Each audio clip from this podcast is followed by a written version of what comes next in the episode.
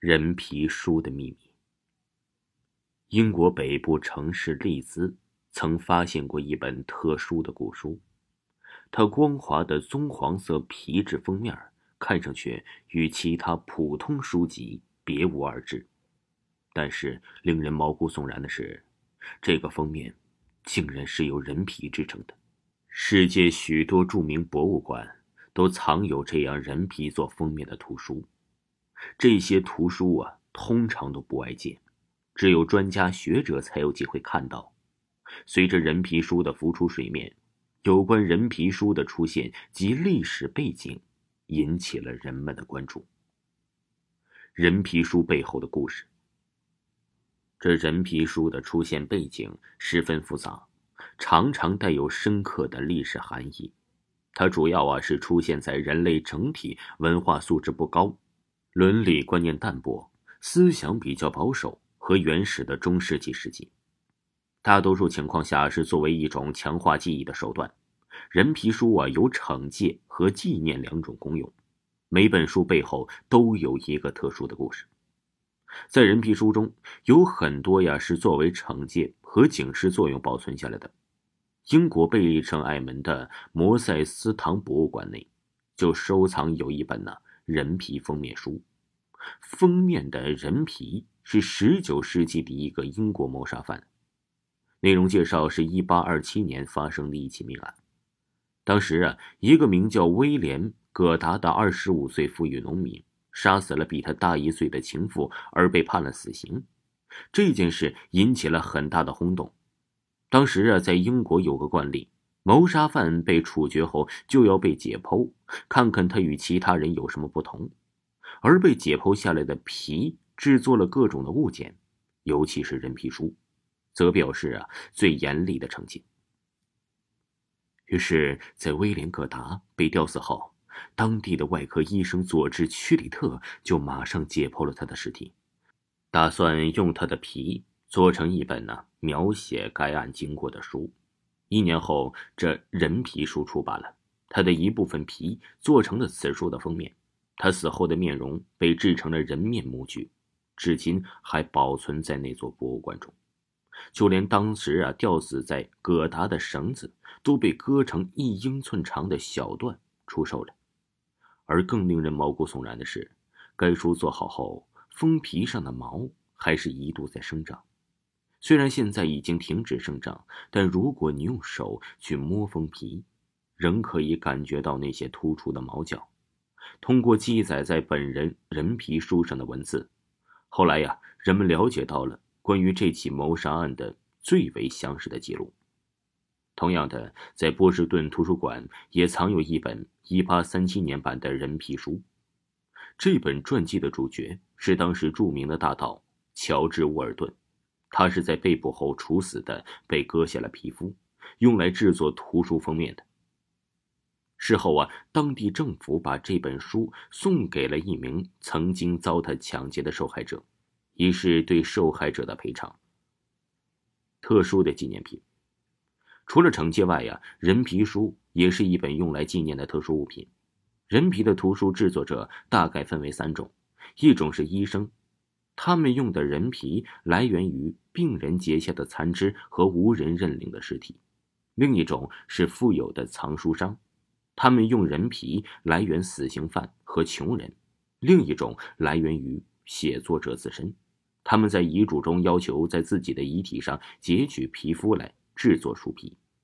在雅典的神庙中保存着这样一本人皮书，它的故事背景非常有意思。他讲述了19世纪一个叫做詹姆斯·阿伦的夜贼和拦路抢劫犯的故事。1883年，詹姆斯·阿伦在塞伦公路上试图打劫一个叫做约翰·芬诺的商人，芬诺奋力抵抗，无奈之下，阿伦开枪将他击中，但是芬诺并没有死，因为子弹在他的裤子吊带上啊，纽扣已经偏离了方向，并没有打中要害。阿伦最终被抓获并关进了监狱，在监狱中，他写下了关于自己一生的传记，并给这本传记取名为《拦路抢劫犯》。阿伦赞芬诺能够勇敢地抵抗自己的抢劫行为，并决定在他死后，芬诺可以得到他身上的一部分皮肤，用作书皮。一八八七年，阿伦去世，他的尸体被送到了马赛诸总医院。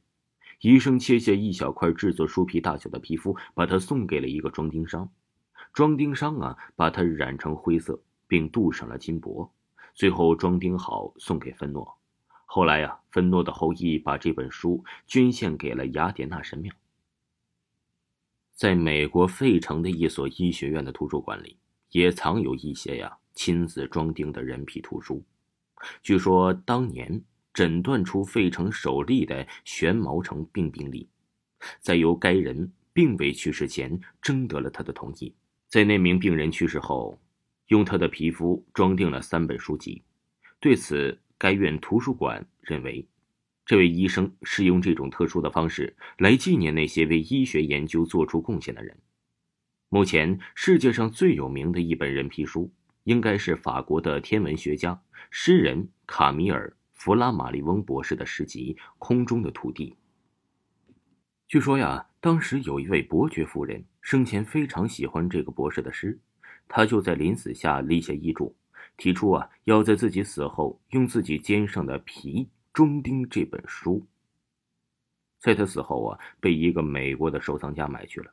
人皮书已经是绝响。人皮书的特殊性在当代社会引发了一场争议，这是因为使用这些人皮的人并不清楚提供者生前是否知道自己的遗体会如何处理。在大多数情况下，这些人皮都来源于无人认领的死尸，而且呀，当时并没有遗体捐献制度。但在文明的当代社会，用人皮制作图书封面，无疑会遭人厌恶。不过，这种现象在希特勒统治的纳粹德国时期曾出现过。在第二次世界大战期间，德国的一个俘虏收容所长的妻子，对人皮，特别是有纹身图案的人皮非常感兴趣。她就利用丈夫的职位，残酷地杀害了一些身上有纹身图案的俘虏，用他们身上的皮。制作一些书的封面，其中啊包括希特勒的影集《我的奋斗》和他写的日记本。伦理学家认为，如果这些人皮图书只是用于学术研究，不拿来当做奇异的物品展览，那么图书馆收藏这些图书也可以接受。而且每本人皮书只有一本，并没有相同的备份，因此它的文物价值也是不言而喻的。部分欧洲的史学家认为。